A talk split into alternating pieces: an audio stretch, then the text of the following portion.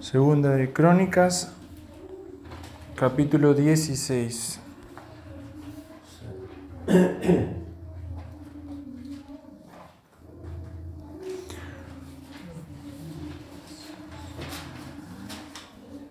Versículo 9. Segunda de Crónicas 16, Segunda de Crónicas, Antiguo Testamento, después de Primera de Crónicas. Segunda de Crónicas 16, 9. Dice así la palabra del Señor, porque los ojos de Jehová contemplan toda la tierra para mostrar su poder a favor de los que tienen corazón perfecto para con él. Localmente has hecho, has hecho en esto, porque de aquí en adelante habrá más guerra contra ti. Hasta ahí.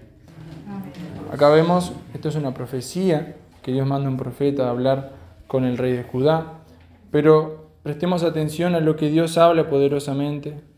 Si pudiéramos recortar, lo, que vamos a destacar es porque los ojos de Jehová contemplan toda la tierra para mostrar su poder a favor de los que tienen corazón perfecto para con Él.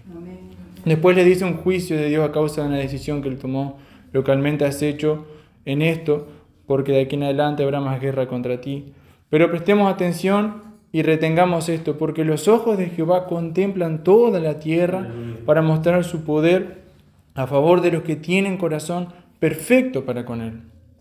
Entonces hoy en este día vamos a hablar del poder de Dios y de lo que Dios busca para usarnos. Dios busca corazón perfecto para con Él. Es la manera en la cual Dios se revela, es la manera en la cual Dios nos usa y es también lo que Dios demanda, un corazón perfecto, dice la palabra para con Él. O sea, los ojos de Jehová buscan por toda la tierra, por lo que dice acá el versículo, lo que habla el profeta inspirado por Dios, para mostrar, para mostrar su poder a favor de los que tienen corazón perfecto para con Él. O sea, Dios se revela a los que tienen un corazón perfecto y Dios no solamente les da de su poder, sino que también lo muestra a través de sus escogidos, a través de sus santos, a través de, de situaciones, a través de hazañas, a través de prodigios, maravillas, pero Dios busca corazón perfecto para con Él. Entonces, entendamos que Dios manifiesta su poder a sus escogidos, o sea, sus escogidos son los que tienen un corazón perfecto para con Él. Dios anda buscando por toda la tierra, dice acá el profeta, los ojos de Jehová contemplan toda la tierra y lo, y lo contemplan para mostrar su poder a favor de los que tienen un corazón perfecto para con Él. O sea, en estos días Dios busca corazones perfectos porque Él quiere mostrar su poder. Hay que entender de que cuando Dios se nos manifiesta hay poder. La primera vez que tuvimos un encuentro con Él recibimos convicción porque era su poder en nosotros trayendo convicción de pecado, justicia, de juicio. Y esa misma manifestación gloriosa, ese primer encuentro, también es similar cada vez que Dios viene sobre nosotros, es su poder sobre nosotros viniendo. Y Dios también nos quiere enseñar de que Él nos quiere usar. Ese poder quiere no solamente revelarse a nosotros, sino que usarnos para evangelizar, para sanar enfermos, echar fuera demonios, libertar cautivos. Pero para esto Dios demanda un corazón perfecto. Y hay que entender de que el poder de Dios, por así decirlo, tiene como dimensiones o, nuestra, o dependiendo de nuestra fe. Jesucristo reprendía la fe de los discípulos porque no podían echar fuera un demonio. Entonces, dependiendo también de nuestra fe, nuestro corazón, va a depender cómo el poder de Dios se manifiesta a través de nosotros. Para ello vamos a leer un pasaje conocido, vamos al libro de Ezequiel, capítulo 37. Vamos a entender un poco. Dios busca por toda la tierra corazones perfectos, leímos recién, para mostrar su poder, para manifestar su poder, revelarse a esa persona y también utilizar esa persona. Vamos a leer acá el libro del profeta Ezequiel, cómo Dios lo utilizaba, cómo el poder de Dios lo venía sobre él y vamos a entender algo también de, del poder de Dios. Libro de Ezequiel, capítulo 37, desde el versículo 1.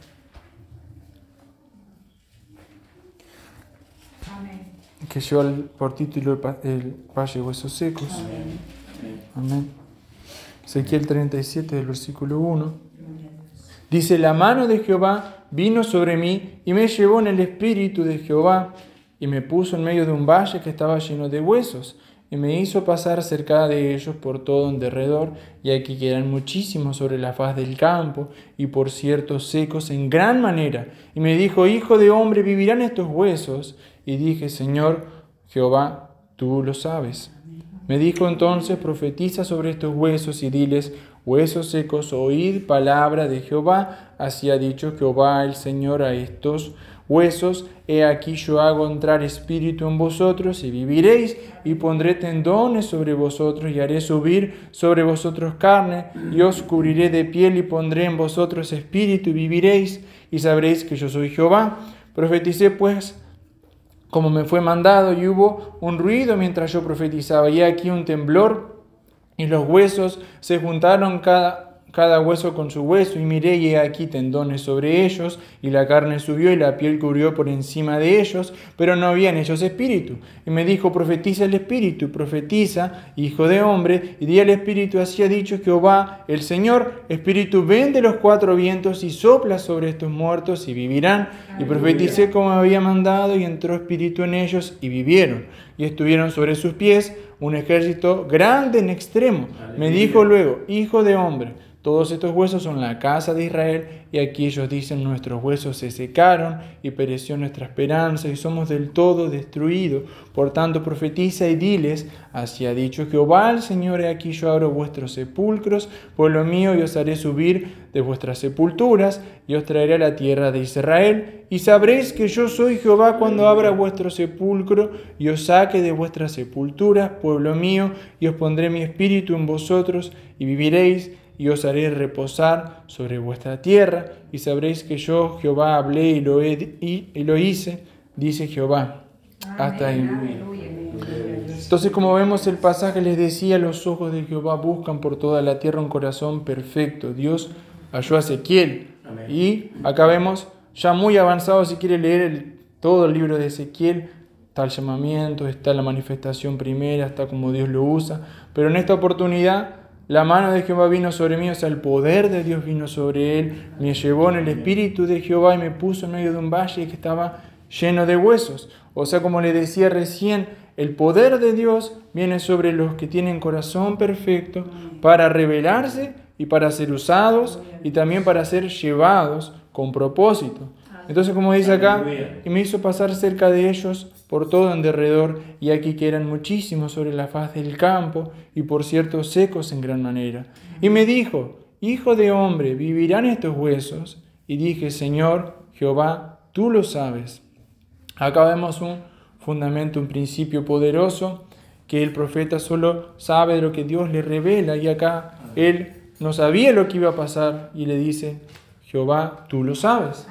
Porque él estaba teniendo esta visión bajo el poder de Dios y gloria a Dios, pero Dios estaba manifestando, introduciéndolo al poder de Dios y para que conociera que no hay límites para nuestro Dios. Vamos a ver, dice, me dijo entonces, profetiza sobre estos huesos y diles, huesos secos, oíd palabra de Jehová. Entonces acá vemos cómo Dios lo lleva a hablar un profeta estaba acostumbrado a hablar, a profetizar a reyes, a sacerdotes, a autoridades, a personas, y le dice que le hable a huesos, a huesos secos. Oíd palabra de Jehová. Así ha dicho Jehová a estos huesos. Y aquí yo hago entrar espíritu en vosotros y viviréis. Y pondré tendones sobre vosotros. Haré subir sobre vosotros carne y os cubriré de piel y pondré en vosotros espíritu y viviréis. O sea, sabemos que el poder de Dios no tiene límites, alcanza desde los tendones hasta la, carne, la piel, y hace entrar espíritu, o sea, resucita muertos. Entonces, iglesia, entendamos que Dios busca por toda la tierra un corazón perfecto para manifestar su poder, y su poder no tiene límites. Su poder, si alguien tuviese un, un brazo con los tendones lastimados, el poder de Dios puede llegar hasta los tendones, puede tocar aún la carne, puede, puede crear, puede restaurar, hacer subir donde no hay y también puede cubrir de piel y hace resucitar a los muertos, dice acá, y os pondré en vosotros espíritu, como acabamos de leer. Entonces, como le decía, el poder de Dios no tiene límite, pero nosotros tenemos que creer que el poder de Dios puede alcanzar todas estas cosas. Como le decía decían, el poder de Dios no tiene límite, no se puede dividir, pero muchas veces por la fe de nosotros, como Cristo reprendía a los discípulos, las cosas oramos y como que no acontecen, pero hay que creer. Acá estamos viendo que el poder de Dios afectaba desde, desde los huesos aún en el espíritu. Entonces, Dios busca por toda la tierra un corazón perfecto para manifestar su poder. Su poder no tiene límites, como acabamos de leer, y su poder también tiene una particularidad, como acabamos de leer acá. En la profecía dice, más abajo, desde el versículo 11, y me dijo luego, Hijo de hombre, todos estos huesos son la casa de Israel. Y aquí ellos dicen, nuestros huesos se secaron, pereció y pereció nuestra esperanza, y somos del todo destruidos.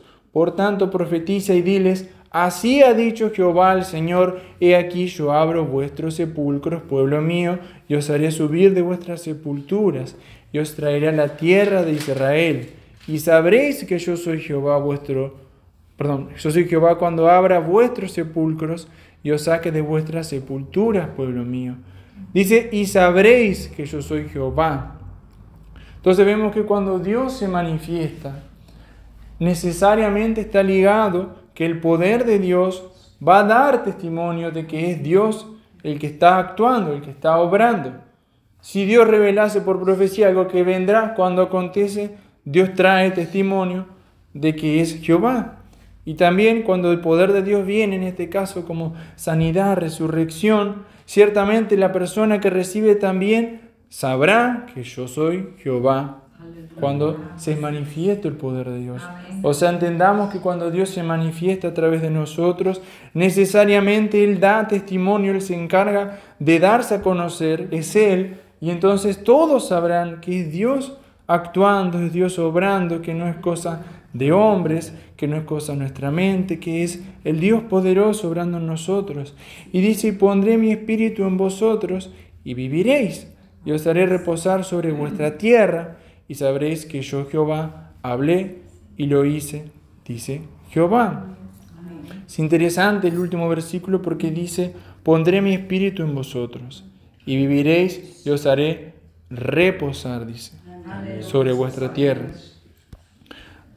Prestemos atención que dice, los haré reposar, dice la palabra. Entonces, para que entendamos algo poderoso que vamos a, a profundizar ahora, vamos, yo les voy a leer Primera de Reyes 3.9, que es cuando Salomón le pide a Dios sabiduría. Prestemos atención, el versículo dice así, da pues a tu siervo corazón entendido para juzgar a tu pueblo para y para discernir entre lo bueno y lo malo, porque ¿quién podrá gobernar este tu pueblo tan grande? Primera Reyes 3.9, yo solo se los leo porque es un versículo solo. Da pues de vuelta a tu siervo corazón entendido para juzgar a tu pueblo y para discernir entre lo bueno y lo malo. Salomón pidió un corazón para entendido para juzgar.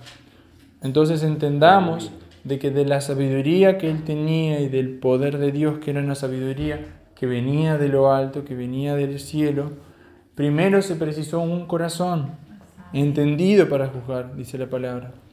O sea, necesariamente es el poder de Dios a través de nosotros cuando acontecen cosas sobrenaturales, pero no puede el poder de Dios, o, o sea, Dios busca un corazón que esté dispuesto, que esté con fe, que sea perfecto, que sea entendido.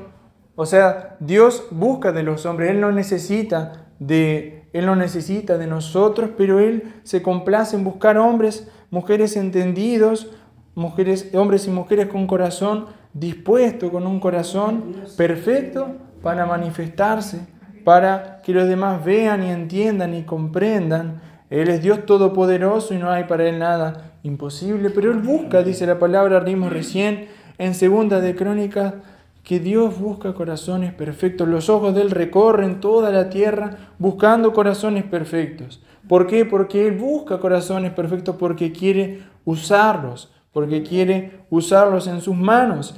Dios busca, Él es todopoderoso, pero para manifestarse también busca de un corazón, o sea, busca esa combinación. Él tiene todo el poder, Él tiene toda la autoridad, más también busca corazones entendidos, perfectos, para poder fluir, para que Dios los use.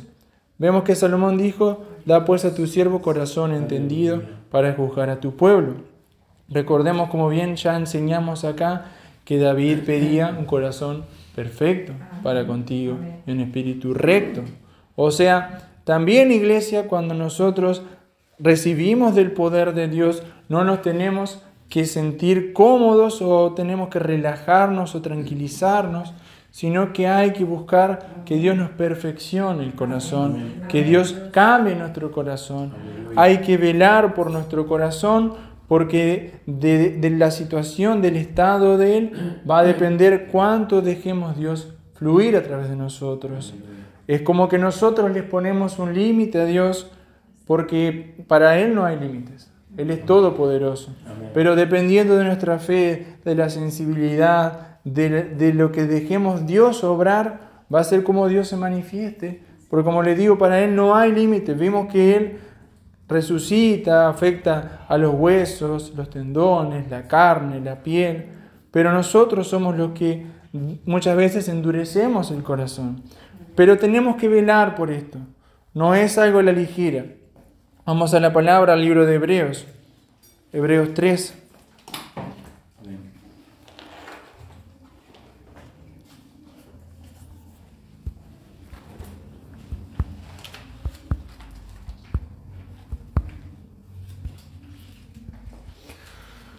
Libro de Hebreos, capítulo 3.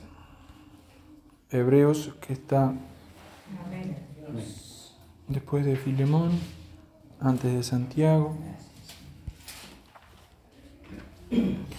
Hebreos capítulo 3, desde el versículo 7.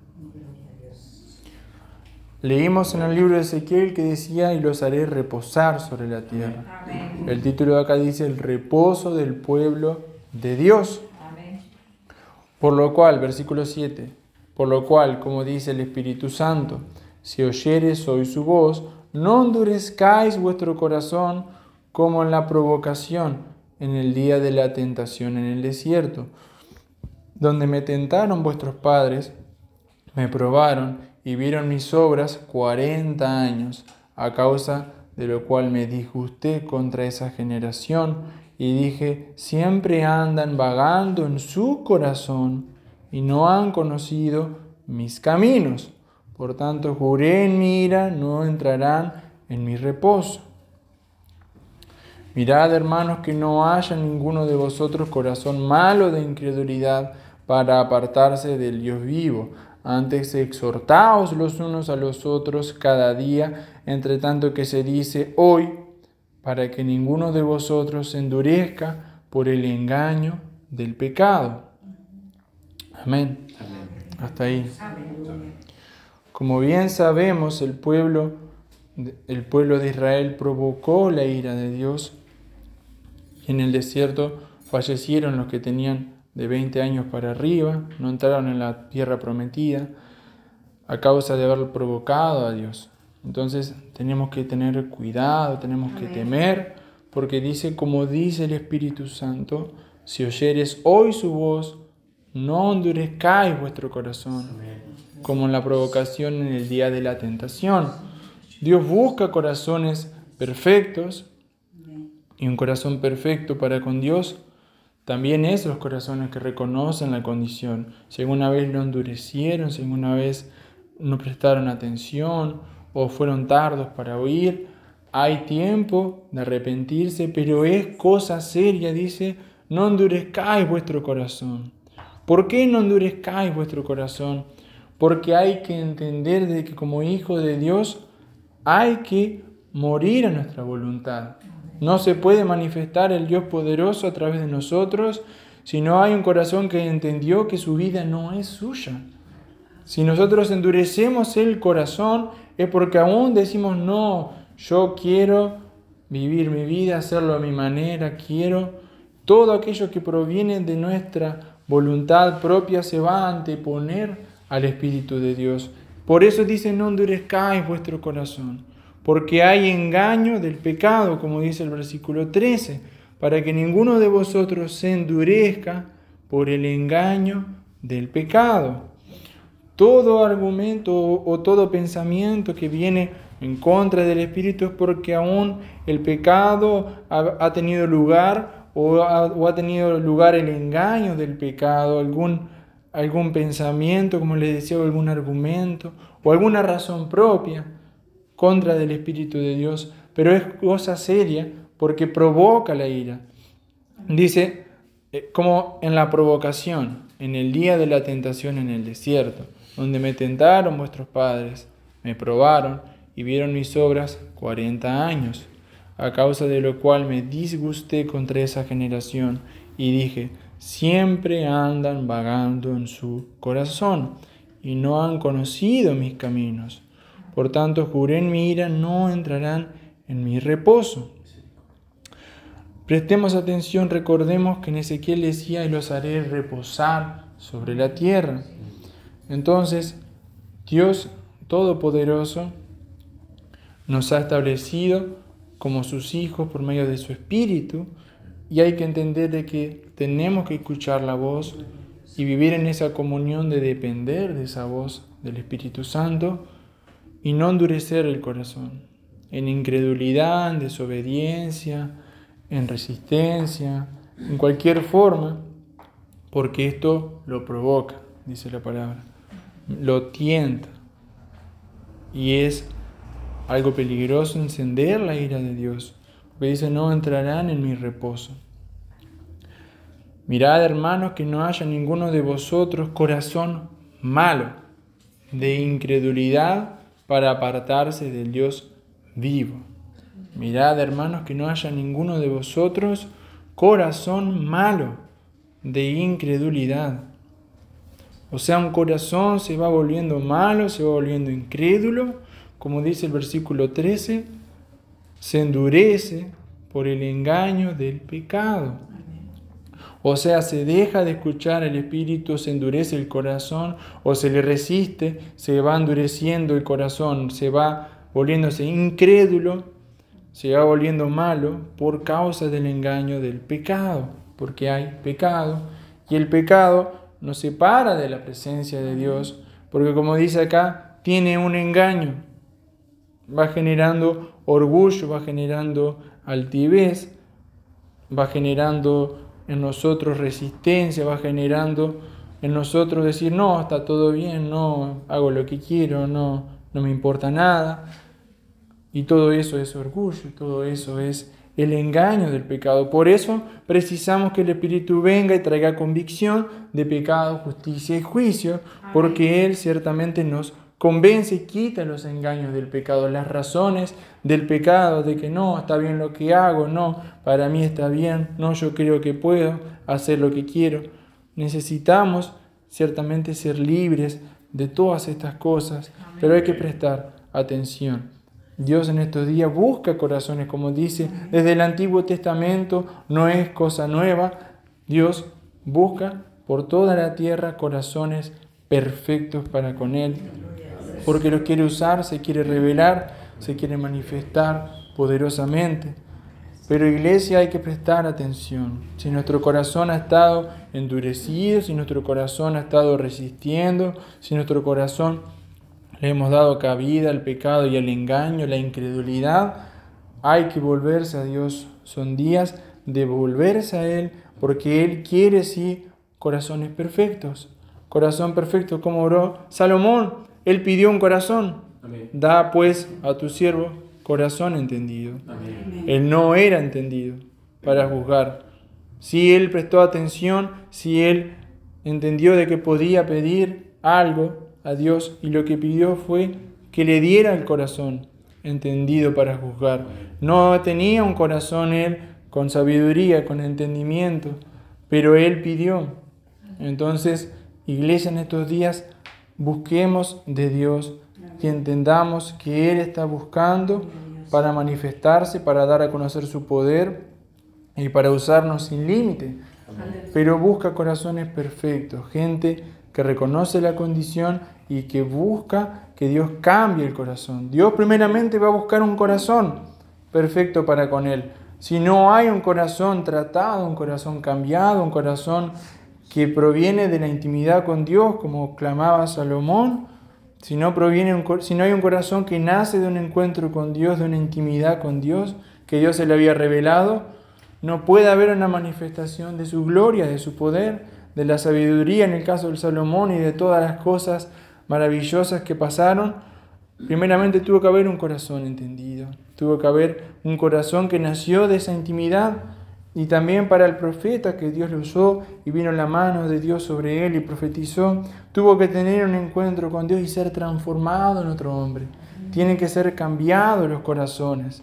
Entonces, iglesia, reconozcamos la condición. Si nuestro corazón ha estado duro, si nuestro corazón ha estado engañado, reconozcamos la condición y volvamos no a Él porque Él busca corazones perfectos, corazones que dependen de esos momentos con Dios, de que son transformados, de que se abren en la intimidad con Dios y son transformados, son cambiados, son cambiados los corazones y son cambiadas las personas. Entendamos que Salomón pasó de ser un príncipe, de ser el hijo del rey David, a ser quien fue, porque primero su corazón fue cambiado. Recibió un corazón entendido para juzgar a tu pueblo y para discernir entre lo bueno y lo malo.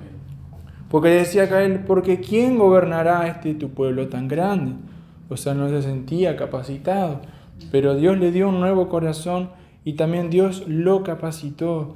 O sea, esto que estamos hablando no son puras emociones o cosas sentimentales, cambiar de persona, estamos hablando de la mano de Dios, de Dios cambiando el corazón y dando su poder y su capacitación para hacerlo sobrenatural, no para hacer algo de un capricho, algo de, de, del boca a boca de los hombres, algo poderoso, algo sobrenatural. Como leímos en el principio, Dios busca por toda la tierra corazones perfectos para mostrar su poder no es para ser un buen cristiano, ser una buena persona, es para mostrar su poder a favor de los que tienen corazón perfecto para con Él. No es algo de valores, no es algo de pensamientos, de cosas de la mente, es su poder, dice, a favor de los que tienen corazón perfecto. Entonces Dios busca corazones, está buscando corazones perfectos para con Él. Y si en este día nosotros respondemos y entendemos, iglesia, podemos ser alcanzados por su gracia y misericordia y ser cambiados en nuestros corazones. Amén.